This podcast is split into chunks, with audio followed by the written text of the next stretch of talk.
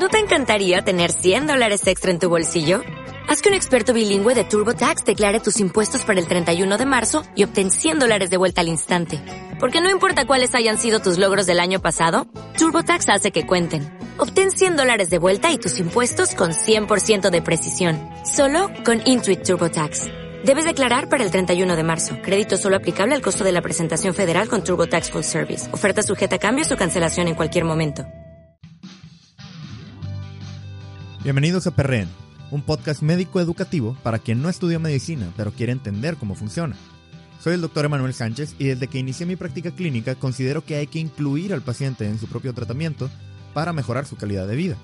Así, por medio de este podcast te voy a hablar de salud mental, de nutrición y de muchas enfermedades de distintas ramas de la medicina. Te daré tips de cómo detectarlas y qué hacer en caso de que tú o alguien cercano a ti las padezca. Acompáñame en entrevistas con expertos de las distintas áreas de la salud y compártelo con familia y amigos para crear una comunidad sana y plena. Comenzamos.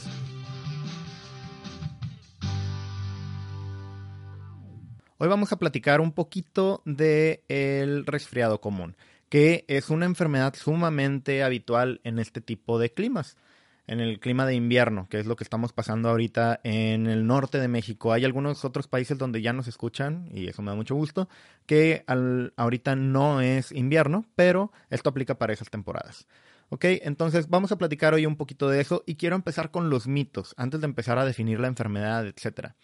Eh, los mitos de que te vas a enfermar, que te va a dar un resfriado, ¿sí? O gripe, es que te puede dar porque te sales sin taparte a, la intemperie, al frío, porque eh, andas descalzo por la casa, o porque tomaste bebidas muy heladas, o bebidas con hielo, o comiste nieve, o lo que sea. Esto pues son mitos. La verdad es que ninguna de estas cosas por sí mismas puede causar un resfriado común, porque el resfriado común está causado por un virus, ¿sí? Y esa es la siguiente cosa. Ahora hay que definir la enfermedad. ¿Qué es el resfriado común? Pues es una enfermedad causada por un virus, no una bacteria, no un parásito, no un hongo, un virus. Y este virus lo que hace es que inflama la garganta y por eso duele la garganta y también nos genera escurrimiento nasal y nos puede dar también una fiebre de bajo grado, febrícula, entre 37.5, máximo 38 grados, por ahí. ¿Ok? Esos son los síntomas en general. Entonces, este tipo de enfermedad lleva un tratamiento sintomático, porque pues es un virus. No hay un antiviral que funcione para matar el rinovirus. Hace mucho tiempo, y todavía lo siguen vendiendo, hay mm, formulaciones en las farmacias de cuatro medicamentos o cinco medicamentos que entre sus componentes llevan amantadina, que es un antiviral, pero es un antiviral inespecífico. ¿Qué quiere decir? No porque traiga amantadina, ah, tengo una enfermedad viral, me voy a tomar la amantadina, se me va a quitar. No, no es así. Entonces, actualmente lo que se utiliza es tratamiento sintomático para este tipo de padecimientos. ¿Por qué? Porque pues el virus solito mi cuerpo lo va a barrer en 5 a 7 días. Entonces no requiero ningún tipo de ayuda extra de antivirales que ni siquiera son específicos para ese virus. ¿Ok? Entonces, quedando bien claro que esto es un virus y no es una bacteria, por el amor de Dios, compártele esto a quien tú conozcas que toma antibióticos para una gripe, para un resfriado común. Por favor, compártele este audio. ¿Por qué? Porque el problema de los antibióticos es que, una, hay muchísimos tipos. Dos, hay algunos que son de muy amplio espectro, es decir, matan muchas bacterias. Y esto es lo, el gran problema que la gente tiene con los antibióticos. La gente piensa que como es una infección, entonces se mata con antibióticos esa infección. Y la infección es viral, no es bacteriana. Entonces ahí viene el gran problema de la resistencia a los antibióticos. ¿A qué me quiero referir con esto? Hay bacterias que nosotros tenemos en nuestro cuerpo y que nos ayudan para X situaciones, ¿sí? Tenemos bacterias en nuestro tracto gastrointestinal, tenemos bacterias en la flora oral, tenemos bacterias en todos lados. En la piel también tenemos bacterias. ¿Cuál es el problema de cuando yo doy un antibiótico que no es necesario para matar a algo que ni siquiera se muere con antibióticos? Yo doy un antibiótico, por ejemplo, para un resfriado común y lo que va a pasar es que voy a barrer cierta parte de esa flora natural de bacterias que yo tengo, ¿sí? Entonces, puede haber diarrea, puede haber candidiasis oral, ¿ok? Entonces, se ve como un algodón que se pega por dentro de la boca. Eh, ¿Por qué? Porque maté las bacterias que yo tenía en la boca y de esa manera las bacterias mantenían a raya la cándida. La cándida ahí está, es un hongo. Es normal que esté ahí, pero las bacterias la matan. Entonces yo quito esas bacterias y crece la cándida y se ve ese algodoncito por dentro, ¿no? Entonces después voy a tener que dar tratamiento para esa cándida, etcétera. Hay muchísimas cosas que pueden hacer los antibióticos mal empleados, por lo cual te recomiendo de nuevo que o compartes este audio o le compartas la información por lo menos a esos familiares eh, que tienes o a esos amigos que tienes que utilizan antibióticos para cualquier cosa que se les atraviesa y que porque dicen es una infección se va a morir con antibiótico. Hecho este gran paréntesis, vamos a seguir. Eh, el tratamiento se hace sintomático, ¿sí? No se dan antivirales, no se dan antibióticos, no se dan otros medicamentos más que sintomáticos. ¿Y sintomáticos a qué me refiero? Yo te había dicho que genera fiebre, entonces vamos a dar un antipirético. El antipirético por excelencia, paracetamol. Entonces, si vas a consultar a un lugar eh, gubernamental, por ejemplo, eh, eh, para el caso de los que estamos en México es el IMSS o el ISTE, etcétera, te van a dar paracetamol. ¿Por qué? Porque es el mejor antipirético que tenemos. Entonces, es, es nuestra primera opción. ¿Qué otra cosa nos puede ayudar? Si tenemos el escurrimiento nasal, pues antihistamínicos para disminuir la cantidad de moco que se está produciendo. Estos antihistamínicos hay de dos familias, bueno, hay, es una familia, hay dos eh, generaciones, ¿sí? Los de la primera generación causan sueño y entonces ese puede ser no muy buen efecto adverso para muchas personas. Por ejemplo, si estás hablando de una persona que utiliza montacargas, una persona que es chofer, o alguna otra que requiere mucha concentración porque trabaja con maquinaria, puede haber accidentes en su trabajo, etcétera, o en, su hogar también. El problema ahí es que no le puedes dar los de primera generación. Eh, y te digo esto de los antihistamínicos porque también vienen en este tipo de combinaciones comerciales. Tú llegas a la farmacia y ves un medicamento que trae cuatro medicamentos en, en uno solo o en una sola pastilla y dice que es para la gripe. Y te corta la gripe. Ah, excelente. Entonces tú ves la formulación y si contiene clorfenamina o difenidramina, son estos que causan sueño. Ahora, hay unos de segunda generación que no causan sueño, que son la loratadina, la desloratadina y otros. Esos son los más comunes, esos dos. Entonces también hay formulaciones ya hechas en las farmacias que tú llegas y lo compras ya con tres medicamentos en una sola pastilla. Entonces, para personas a las que no puedes causarles sueño por nada del mundo y tienen que estar alertas, se prefieren los de segunda generación. Ahora, para los niños chiquitos, hablo de los niños menores de un año, no les podemos dar antihistamínicos. Entonces, lo ideal con ellos es hacer lavados nasales. ¿Cómo se hace un lavado nasal? Bien fácil. Hay atomizadores de agua salina, ¿sí? O agua eh, de mar, le llaman que básicamente lo que haces es dar uno o dos eh, disparos dentro de, las fosas nasales del bebé y luego con una perilla que parece como un globito le sacas los moquitos y el agua que le acabas de echar. Y listo, eso es todo lo que vas a hacer. Algunas veces al día, dependiendo cuántas te diga tu pediatra y es todo lo que va a pasar. No le vamos a dar antihistamínicos a los niños porque tienen ciertos efectos adversos que no son deseables en ellos. Entonces, hasta ahorita vamos, algo que quite la fiebre, algo que quite la secreción de moco.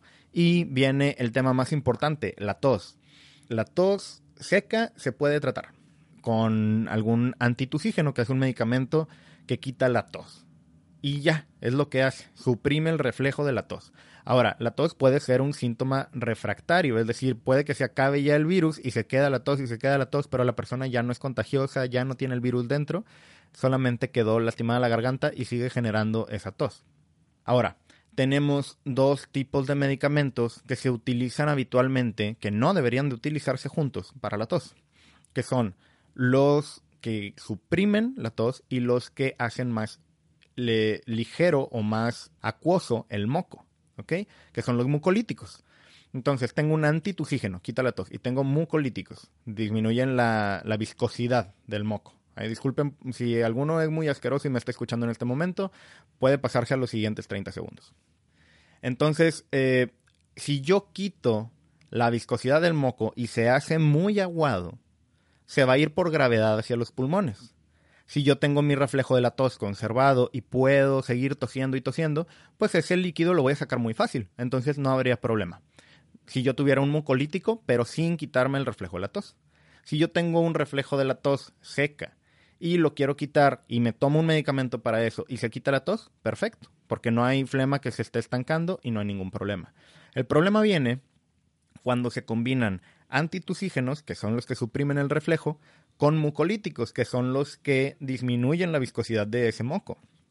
Si yo hago esa combinación, lo único que voy a generar es que la flema que yo ya tenía ahí se va a hacer agua y se va a quedar en los pulmones y no va a haber tos suficiente para sacarlo, entonces se va a estancar, ¿sí?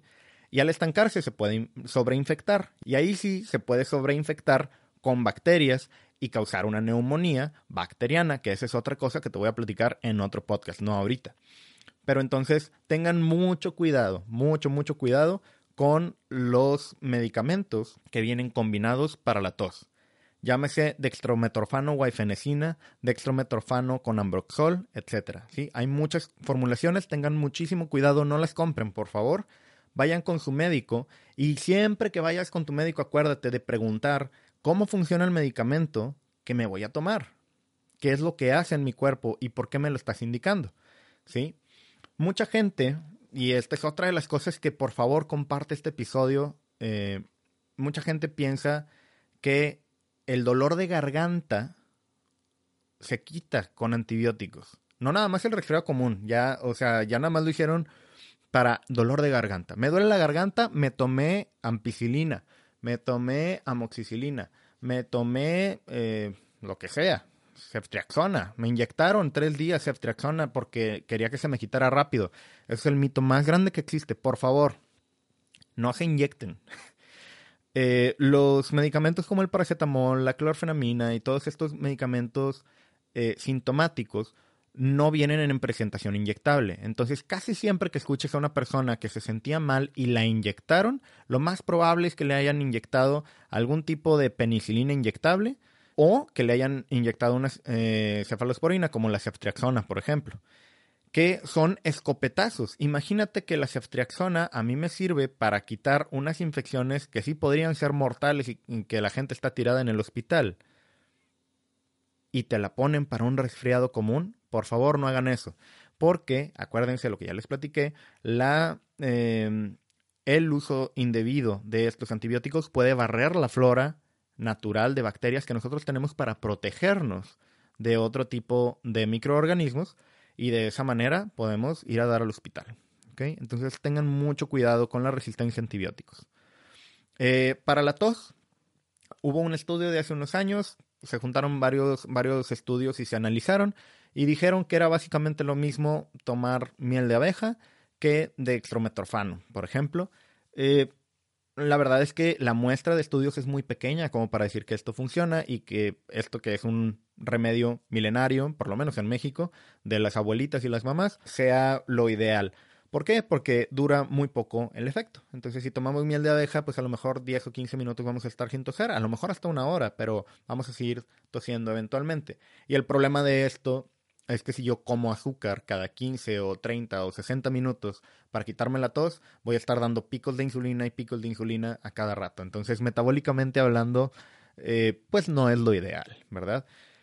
Y pues hasta aquí el episodio de hoy. Espero que compartas esta información con quienes más lo vayan a necesitar de tus familiares, de tus amigos, porque estamos en esta época de invierno que seguramente vas a conocer a alguien que tenga un resfriado común si es que no te dio a ti o lo tienes en este momento que me estás escuchando. Entonces, no te enojes con los médicos que cuando vayas a consultar te den solamente paracetamol con loratadina y ya, y no te den nada más, porque realmente lo que están haciendo es atacar los síntomas, porque el virus solito se va a quitar.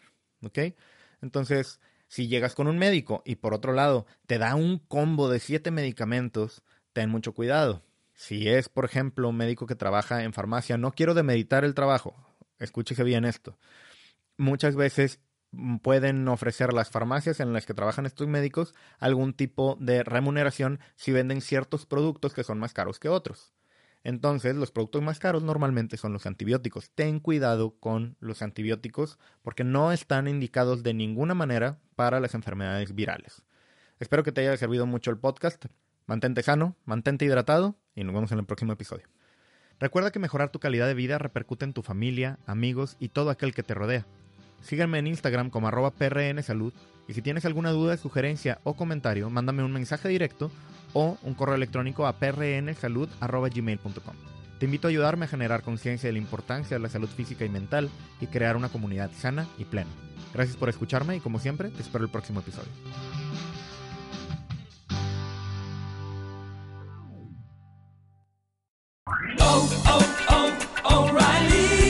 ¿Necesitas ayuda? En O'Reilly Auto Parts te ayudamos. ¿Necesitas algún consejo? Te aconsejamos. Nuestros profesionales en autopartes están siempre disponibles para ayudarte a encontrar lo que necesites. Excelente servicio al cliente es solo una de las ventajas que ofrece O'Reilly Auto Parts. Los profesionales en autopartes. oh, oh, O'Reilly Auto Parts.